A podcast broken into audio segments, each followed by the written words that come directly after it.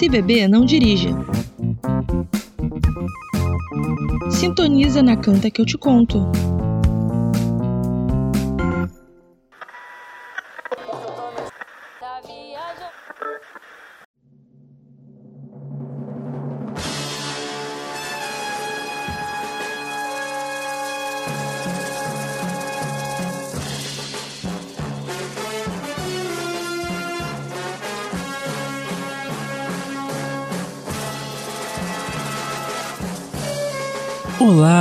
Bom dia, boa tarde, boa noite, boa madrugada para você que se liga aqui no Canta que te conto. Infelizmente hoje nós não temos o meu grande amigo, parceiro, companheiro aí, o Gustavo, que ele infelizmente não pôde estar presente conosco. E como tá muito em cima da hora, eu resolvi gravar esse episódio sozinho para não deixar esse vácuo na cronologia do Canta que te conto, né? Sempre que eu acompanho algum programa, algum podcast ou qualquer coisa e eles falam, então tal episódio vai sair no dia tal e não sai, eu fico triste. Então, para que você ouvinte não fique triste, eu resolvi gravar esse episódio aqui para não ficar faltando, né, no dia prometido. Bom, nós traremos hoje, no caso eu, né, tô sozinho, mas nós eu digo com a intenção de que o Gustavo está emanando energias positivas para mim nesse exato momento. Nós iremos trazer aqui o episódio do Noel Rosa grande nome aí do cenário brasileiro aí dos anos 30, principalmente do Rio de Janeiro. Ele que é muito falado aí em diversos compositores, até hoje relembrado, regravado, imensamente regravado, né? E portanto a gente falar um pouquinho desse poeta da vila, como era chamado, para que a gente reconheça um pouco a história desse grande nome da música popular brasileira. Noel de Medeiros Rosa foi um compositor, intérprete, teve quase 250 canções ou mais, teve o maior período de produtividade entre os anos 1930 e 1935. Ele teve uma vida muito precoce, morrendo aos 26 anos, e inovou a linguagem do samba, unindo muito a linguagem do urbano, que estava passando por diversas transformações sociais, né? Os anos 30 é o período que o Getúlio Vargas assume o poder, então tem diversas transformações sociais, culturais, principalmente na economia. Isso acaba gerando uma efervescência de muitos artistas naquele período e Noel Rosa é um desses artistas que se destaca. Ele foi o primeiro filho do seu Manuel de Medeiros Rosa e a dona Marta de Azevedo. Nasceu no dia 11 de dezembro de 1910, ali no bairro de Vila Isabel, onde ele morou na mesma casa até o momento de sua morte no dia 4 de maio de 1937, com 26 anos, como já disse. O seu nascimento foi de um parto muito difícil, onde a sua mãe quase morre devido às complicações, porque ela não estava tendo as contrações naturais necessárias para que o Noel conseguisse sair dali. Então os médicos recorreram ao forceps, que é um instrumento que é como se fosse uma pinça gigante, meio que para puxar o bebê. Então, no momento em que eles agarram a cabeça do Noel e puxam, isso acaba lesionando a parte do maxilar, que é onde seria o queixo, mais ou menos, e o Noel acaba crescendo com uma certa paralisia no lado direito do rosto e com o queixo muito fundo, né? Quase como se ele não tivesse queixo. Naquela época, você não tinha injeções para estimular contrações como nós temos hoje, né? Então o forceps era bastante utilizado nesses casos. E esse fato, enfim, Noel carregou isso para a vida inteira, isso vai influenciar talvez muito muita parte de sua obra, de sua, suas características pessoais, de sua personalidade, enfim. O seu pai, o Manuel, ele era gerente de camisaria e sua mãe, a Marta, professora que abriu uma escola dentro de casa quando Noel ainda era criança. Isso aconteceu depois que o Manuel teve que trabalhar numa fazenda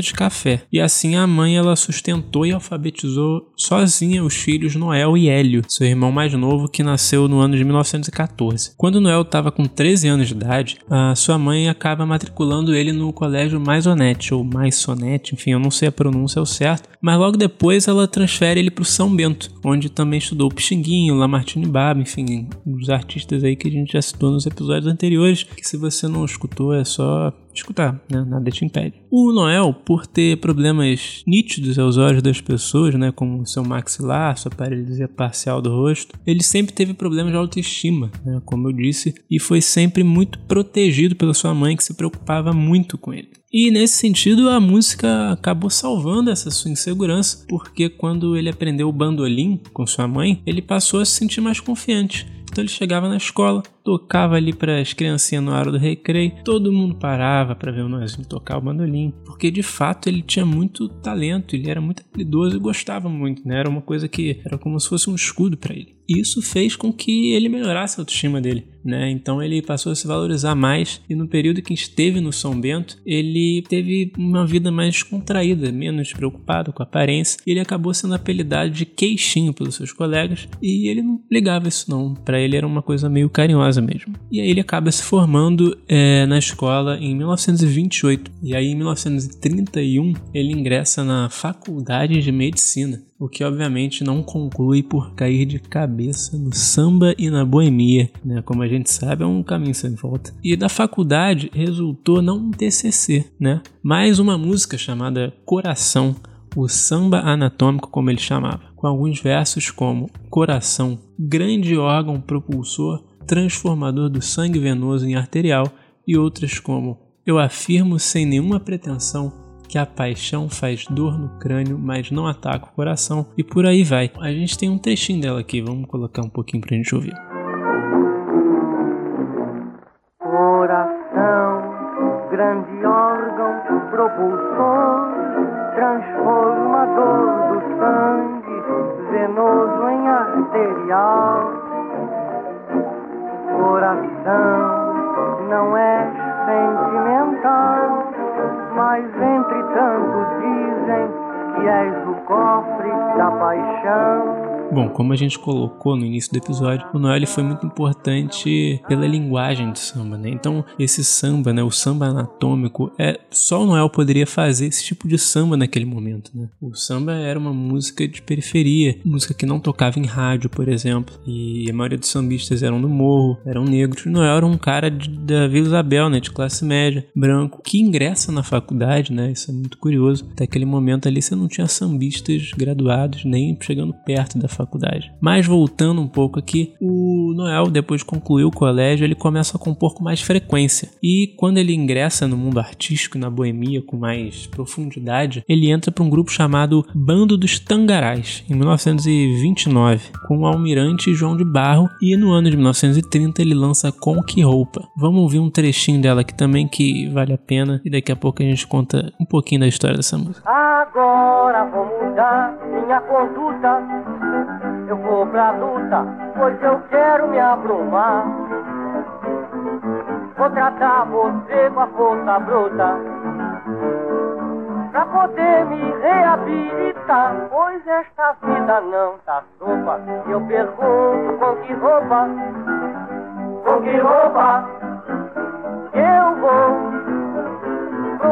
samba você me convidou. Bom, essa música ela foi imensamente regravada. Ela foi o sucesso carnavalesco do ano de 1931, onde vendeu aproximadamente 15 mil discos à época. E essa música tem uma história muito curiosa, né? Reza a lenda de que certa vez Noel teria uma festa para ir com os amigos dele e a sua mãe sempre ele pedia para que ele não demorasse muito na rua, né? Para que chegasse cedo em casa. Aquela história dela proteger o filho, como comentamos aqui. E com receio da festa, ela teria escondido todas as roupas do menino Noel, e quando seus amigos chegaram à sua casa para chamá-lo, ele teria gritado: Com que roupa? E lembrando dessa história, anos mais tarde, veio a letra de samba e que eternizou aí na, na voz de não só do Noel, mas diversos artistas e na boca do povo, né? Como um grande sucesso carnavalesco que foi do ano de 1931. Reza a lenda também que a melodia dessa música era muito parecida com a do hino nacional brasileiro, né? Isso foi logo apontado pelo maestro Homero Dornelas quando o Noel apresentou o samba. E aí ele teria mudado um pouco para não ficar tão na cara assim. Se você ouvir com atenção, você até consegue ver uma certa certa semelhança da melodia. Então pode ser realmente que essa história seja verdadeira. E nesse período dos anos 30, o Noel ele teve um período que, como a gente disse, que mais compôs na vida dele. É, estimam que teria sido umas 250 canções em 5 anos, né? E mais de 300 ao longo da breve vida que ele teve, né? Bom, e voltando a destacar aqui o fato do Noel ser um compositor muito peculiar de samba carioca naquela época, muita gente diz justamente que isso ajudou o Noel a ingressar mais facilmente nos meios de comunicação da época, né? Como a gente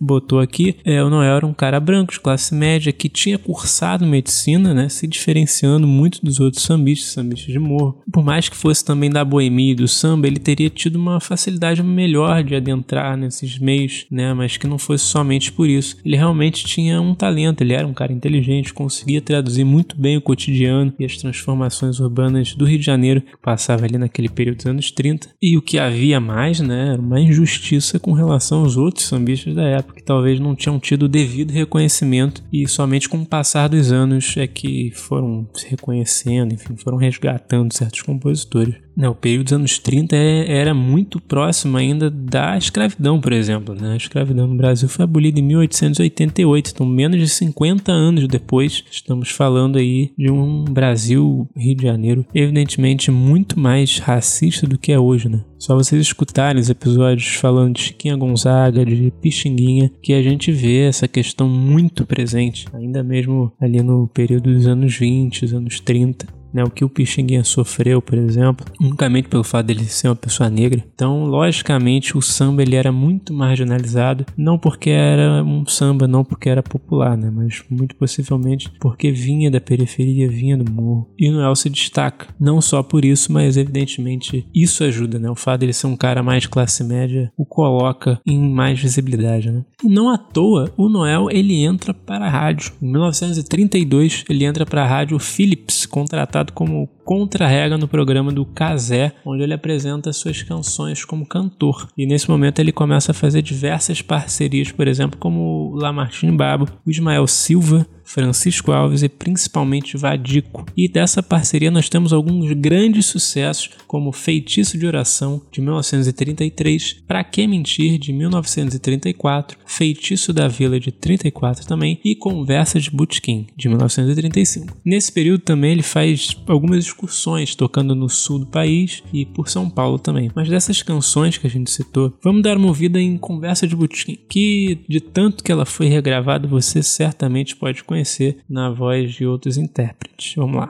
Seu garçom, faça o favor de me trazer depressa uma boa média que não seja requentada, um pão bem quente com manteiga, beça, um guardanapo e um copo d'água bem gelada. Fecha a porta da direita com muito cuidado, que não estou disposto a ficar exposto ao sol. Vá perguntar ao seu freguês do lado qual foi o resultado do futebol. Bom, como eu disse, uma galera gravou essa música. Chico Buarque já gravou, por exemplo, Dori Caymmi, Ivan Lins, Moreira da Silva, Tereza Cristina, João e Diogo Nogueira, né, tanto pai quanto filho, Elza Soares, enfim, uma infinidade de artistas que ajudam a manter a memória do Noel Rosa viva até os dias de hoje. Certamente uma música que marcou época e que é muito bem merecida. E você lembra aí da, daquela treta que teve com a galera do Senhor, do Pixinguinha, lá no nosso primeiro episódio. Se você não escutou e não tá sabendo que treta é essa, dá uma olhadinha lá que você vai, vai entender direitinho o que eu tô falando, né? Da galera que fazia as músicas dando umas alfinetadas e tudo mais. Pois bem, o Noelzinho, o menino Noel, ele se envolve numa dessas também. Em 1933, o Noel e o Wilson Batista, que a gente pode trazer um episódio mais pra frente aí também, que é muito importante, os dois se envolvem numa briga musical, no bom sentido, onde cada um vai respondendo o outro compositor com suas músicas e dando aquela alfinetada, e dando aquela zoada, instigando aí os processos criativos de cada compositor. Tudo começou quando o menino Wilson Batista compõe Lenço no Pescoço, que é um samba que dizia o seguinte, ó: Meu chapéu de lado, tamanco arrastando, lenço no pescoço, navalha no bolso. Eu passo gingando, provoco desafio, eu tenho orgulho em ser tão vadio. E logo em seguida, o Noel compõe Rapaz Folgado, que alguns dizem que era uma resposta não somente à música do, do Wilson, né, mas o fato de que o Wilson havia conquistado uma moça dançarina que Noel andava apaixonadinho também. E aí tudo se misturou virou ressentimento, virou criatividade musical, enfim. O Noel ele fala assim nessa rapaz folgado: ó. Tira do pescoço o lenço branco, compra sapato e gravata. Joga fora esta navalha que te atrapalha. Aí depois ele vem com Malandro é palavra derrotista, que só serve para tirar todo o valor do sambista. Proponho ao povo civilizado não te chamar de malandro e sim de rapaz folgado. Bom, o Wilson Batista logo, logo depois ele retruca com o mocinho da vila. Mas veja bem, você tá percebendo aí que o Noel tá querendo dizer com isso aí? O Noelzinho tá dando uma alfinetada aí num, num, ponto delicado, né? Logicamente, se hoje a gente olha com o olhar que a gente tem hoje, ele tá colocando o sambista, né? O malandro, como aquele cara que não é civilizado, né? Que é justamente a ideia que a gente tava falando aqui antes, né? Por que, que será que o Noel ele se destacou naquele primeiro momento, né? Não só por isso, mas também era um cara que vinha de uma classe média, dialogava com a galera galera universitária, né, por ter frequentado uma faculdade de medicina, que é talvez uma das faculdades mais elitistas até hoje. Então ele não se identificava muito com essa ideia de malandro vinda do samba, né? Que foi uma questão que ajudaram a perpetuar ao longo ali do começo do século XX, por ser uma música de periferia, justamente e a própria galera do samba pegar esses estigmas e trabalhar eles dentro do próprio samba, né? E tem toda a questão da repressão policial que era muito forte, né, em cima dos sambistas, né? Os sambistas eram acusados de, de serem vagabundos, de não trabalharem, de cometerem vadiagem, né? Então você tem o Padilha, que é um policial que tem uma música Olha o Padilha, que é uma música do Moreira da Silva, né, que veio um pouco depois, mas que retrata muito bem isso da repressão policial, que o Padilha era um policial que reprimia os sambistas muita dureza e tal. Então, o Noel, ele tira o corpo fora dessa, dessa, desse estereótipo de malandro sambista, né? E joga isso pro Wilson Batista, né? Enquanto o Wilson Batista, ele reivindica isso pra ele mesmo. Fala, não, é isso aí, né? Ele fala da navalha, por exemplo, com um certo orgulho, né? Coisa que o Noel, ele desdenha, né? Mas, lógico, isso era um tom também de brincadeira entre os dois, um tom jocoso entre os dois, que talvez o Noel nem quisesse é, ser tão duro nesse sentido, né? Lógico que hoje a gente tem um olhar muito mais atento a essas peculiaridades, esses detalhes que acabam é, nos mostrando profundezas que talvez o Noel nem teria pensado para a época. Mas nesse sentido, o Wilson Batista ele retruca com o mocinho da vila, que dizia o seguinte: Você que é mocinho da vila, no caso o Noel, fala muito em violão, barracão e outros friscotes mais. Se não quiser perder o nome, cuide do seu microfone e deixe quem é malandro em paz. E termina com os versos: Injusto é seu comentário, falar de malandro quem é otário, mas malandro não se faz. Eu de lenço no pescoço, desacato e também tenho meu cartaz. Modéstia à parte, eu sou rapaz. Os caras ficaram empolgados nessa trocação de soco musical e não paravam nunca, eles continuavam, continuavam. E o Noel ouve essa daí do Wilson e pensa assim: hum, quer saber? lançar outra aqui. E lança Feitiço da Vila, outro sucesso aí do Noel, em parceria com Vadico, que dizia o seguinte: lá em Vila Isabel, quem é bacharel Olha aí o, o, elitismo do Rosa. Quem é bacharel não tem medo de bamba. E prossegue dizendo que quem nascia na vila não vacilava e que na vila tinha um feitiço sem farofa, sem vela e sem vintém. E que, tendo o nome de princesa, transformou o samba num feitiço decente. E ao fim da música ele diz: Lá não tem cadeado no portão, porque na vila não tem ladrão. Depois, modéstia à parte, meus senhores, eu sou da vila, em referência aí à letra do Wilson. Outros problemas aí que a gente pode enxergar. Né? Bom, ele fala ali que quem é bacharel não tem medo de bamba, né? Ele se colocando como uma pessoa que frequentou a universidade e que na vila tinha um feitiço, mas que esse feitiço não tinha farofa, não tinha vela, enfim, referências aí às religiões de matriz africana que são muito próximas ali do, do samba do começo do século XX, né? Outra jogada aí do Noel Rosa, que hoje a gente olha com muito mais cuidado, né? Mas que o Noel estaria sendo totalmente elitista, é, preconceituoso, até de certa forma um pouco racista, né? Questões que a gente olha hoje com muito mais cuidado, com muito mais cautela e muito mais profundidade, né? Talvez o Noel não quisesse ser tão cruel assim, nesse sentido, mas acabou sendo, né, no fim das contas. Talvez na época eles não soubessem medir ali o que que era uma questão meio humorada, né, de uma questão mais séria, né, de um racismo estrutural, de um preconceito religioso e tudo mais, mas que funciona como um excelente documento histórico de uma época em que se normalizava esse discurso, né? em que se naturalizava esse discurso. E não dá para negar que essas músicas fizeram muito sucesso, influenciaram muitas pessoas e basta a gente ter o discernimento hoje em dia do que, que é hoje tolerável e o que, que não é. Né? E nisso o Wilson Batista ele retruca com um clássico Conversa Fiada, dizendo que foi à vila e que não viu feitiço nenhum e alertava a todos. Antes de irem dormir, deem duas voltas no cadeado. E aí depois dessa o menino Noel ficou pistolaço. Chegou com um palpite infeliz, letra gigantesca, dizendo que a vila não queria abafar ninguém, só queria mostrar que faz um sambinha também e ainda pergunta quem é você que não sabe o que diz, né? Dizendo aí que o Wilson teria dado um palpite infeliz com a canção anterior. Só que essa palpite infeliz há uma certa controvérsia, assim. Alguns compositores dizem que esse samba teria sido da turma do Noel e não especificamente do Noel, mas ela ainda assim é acreditada ao Noel. E depois, o Wilson ele ficou mal na turma, ficou mal. Por onde ele passava, a galera escrachava, zoava pra caramba dele. Alguns compositores falavam para ele ficar esperto porque o Noel estava preparando mais uma música para acabar com ele. E para piorar, no ano seguinte, em 1936, Palpite Infeliz é sucesso no carnaval. E aí o Wilson, depois dessa, fez algumas outras músicas para tentar golpear o Noel, mas considerava muito sem graça, como é o caso de Frankenstein da Vila e Terra de Cego. E aí a disputa musical foi encerrando, com Wilson certamente abalado, nocauteado. Bom, a disputa musical esfriou, mas teve um final quase que feliz. O Noel e o Wilson chegam a fazer uma parceria, colocar ali todas as suas mágoas, todas as angústias que os dois tinham, que na realidade era pouca mágoa e mais um embate musical. O Noel acaba pegando a melodia da música Terra de Cego do Wilson e muda a letra e o título para Deixa de Ser Convencida, em referência justamente à dançarina que os dois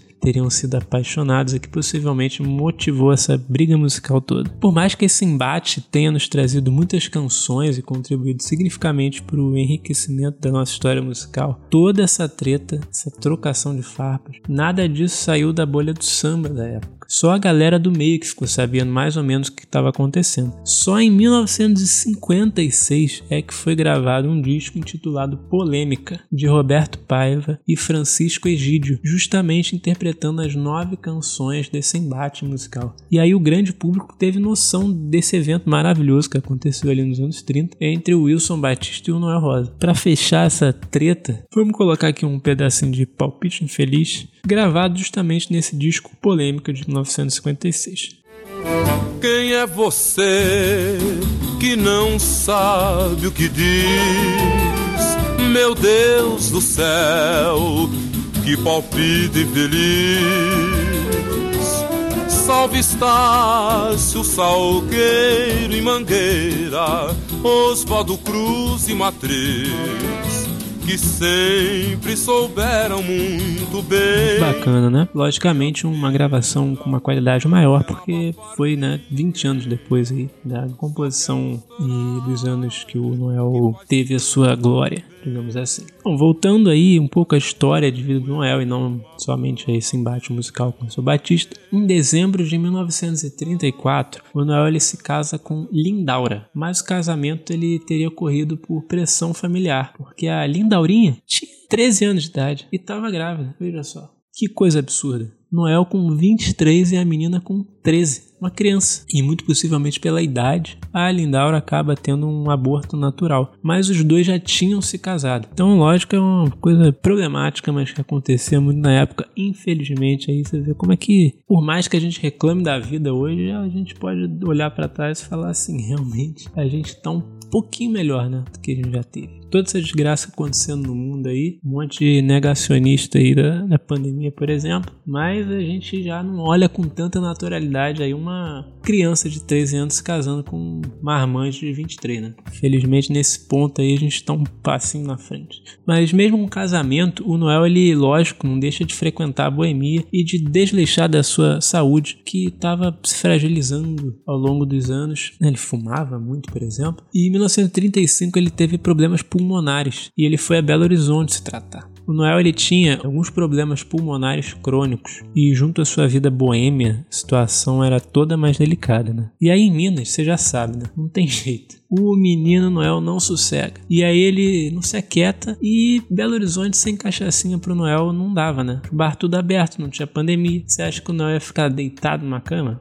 Começou a ir para os bares, começou a frequentar a boemia de Belo Horizonte, se apresentou até na Rádio Mineira, mas essa euforia toda teve um fim muito triste com a notícia de seu pai que havia se suicidado na casa de saúde em que se encontrava e que estava tratando de um problema de nervos. Pelo que eu li, estava sofrendo de neuropatia periférica. Aparentemente você sente muita fraqueza, muitas dores e ela pode até ser fatal, né? Não devia estar sofrendo muito com isso e acaba recorrendo aí um suicídio, infelizmente. E aí o Noel, com o psicológico abatido pela perda do pai, seu estado de saúde debilitado, o Noelzinho ele volta ao Rio, mas logo viaja para Nova Friburgo, justamente para tentar se tratar novamente. Só que o Noel realmente não sossega. Lá ele começou a se apresentar de novo, começou a ir para bar e logicamente sua saúde foi se deteriorando muito rápido. De volta ao Rio, os amigos e familiares convencem o Noel a ir para Barra do Piraí para de novo tentar fazer com que ele fique quieto, de repouso e tentar curar de vez a sua tuberculose que estava te afetando muito. Mas pouco tempo depois da sua chegada, no dia 1 de maio, ele começou a passar mal de madrugada, onde começou a tossir sangue e o hospital disse que não havia tratamento lá porque eles não tinham os recursos necessários para um atendimento adequado. E aí no dia seguinte, no dia 2, o Noel ele voltou ao Rio extremamente debilitado. E dois dias depois, no dia 4 de maio, felizmente o Noel acaba morrendo. Sua morte ela foi muito triste por ter sido de maneira muito prematura e repentina. No seu enterro, o Ari Barroso ele faz um discurso muito emocionado que comoveu todos os presentes ali. E nos anos seguintes, né, nos finais dos anos 30, as suas composições acabaram ficando um pouco esquecidas até serem descobertas, redescobertas, melhor dizendo, nos anos 40 com muitas canções até então inéditas, né? Você pensar que um cara compôs aí 300 canções, 250 canções na vida e na época a gravação era uma coisa ainda muito difícil, possivelmente ele teria muitas canções inéditas, né? E desde então o seu legado na música popular nunca mais foi esquecido. Ele recebeu diversas homenagens póstumas, como uma estátua em Vila Isabel, por exemplo, exposições, discos com regravações de suas músicas de diversos artistas, filmes biográficos, documentários, uma série de saudações à sua obra, mostrando aí que o Noel ele teve um impacto muito grande na música popular brasileira, né? E quando o Noel morreu, o Wilson Batista, né, o cara lá do, do duelo musical com o Noel, ele fez um samba em sua homenagem chamado Grinalda, mas ele nunca chegou a gravar. Em diversas entrevistas posteriores, o, o Wilson declarava que o Noel era um grande ídolo para ele e sempre que podia nas suas composições composições, ele fazia questão de citar o Noel Rosa. Pelo menos aí uns oito sambas do Wilson, ele teria citado aí alguma referência ao Noel Rosa. Cara que fez um duelo musical intenso, né? E que acabou saindo, entre aspas, perdendo, né? A gente sabe que ninguém perdeu com essa história. A gente só teve a ganhar com com as suas canções, né? Com esse embate musical aí que certamente foi muito produtivo para os dois. E o Wilson mostrando que realmente era um cara muito grato pelo Noel e que a briga era só no campo musical mesmo. Chegamos aqui ao final do episódio sobre o Noel Rosa. A gente sabe que a obra dele é muito extensa, né? Como a gente colocou aqui diversas vezes em 200, 300 canções produzidas em tão pouco tempo de vida aí, né? Que viveu 26 anos. Teve umas polêmicas, né? Que a gente olha hoje e percebe algumas questões problemáticas na biografia do Noel. Por isso que é muito importante a gente contextualizar os assuntos, os personagens históricos de suas épocas, né? Para a gente ver as profundidades e as nuances, né? Que provavelmente não enxergavam na época, mas hoje com um olhar mais histórico, mais entendido de certos assuntos, a gente consegue ver camadas que antes não eram vistas com clareza. E lógico, né? 2060, por exemplo, se a gente olhar pra gente aqui em 2021, certamente a gente vai olhar com um olhar muito mais crítico do que hoje, né? A gente se acha muito superior a pessoas que viveram nos anos 30 e provavelmente a gente terá esse mesmo olhar com a gente nos anos mais para frente, né? Bom, e olhar o Noel com todas essas questões problemáticas, né? É, sem querer também desmerecer a obra, que foi muito importante importantes para o samba como um todo, né? Para sua diversificação de linguagem, para sua transformação, né? Mesmo sabendo que talvez o Noel tenha sido um destaque é, maior do que teria sido se não fosse um cara de classe média, um cara que conseguia transitar pelas elites e que conseguiu botar sua música na rádio, né? Que era aí o meio de comunicação com maior alcance na época. A gente não tinha TV, não tinha internet, não nada E bom, é isso aí. A história do Menino Noel. Eu espero que vocês tenham gostado, que vocês compartilhem, comentem, me critiquem também, se for o caso. Tragam novas versões, novas histórias do Menino Noel. E sigam a página Canta Que Te Conto no Instagram. Canta Que, que mudo, né? Canta Que Te Conto. E se quiser falar comigo lá, me procura também nas redes sociais, é arroba Pedro Schiller, tá aí na descrição do podcast também, para não ter trabalho de ter que ver como é que escreve e tudo mais. E até a próxima aí com, se tudo der certo, com o menino Gustavo também. Um grande beijo, abraço e é isso. Valeu! Mumu, mulher, em mim se fizeste um estrago. Eu de nervoso estou torto ficando gago. Não posso com a crueldade, a saudade, e que mal maldade, e vivo sem afago. Tem sempre pena desse murmuribundo E que já viram vagabundo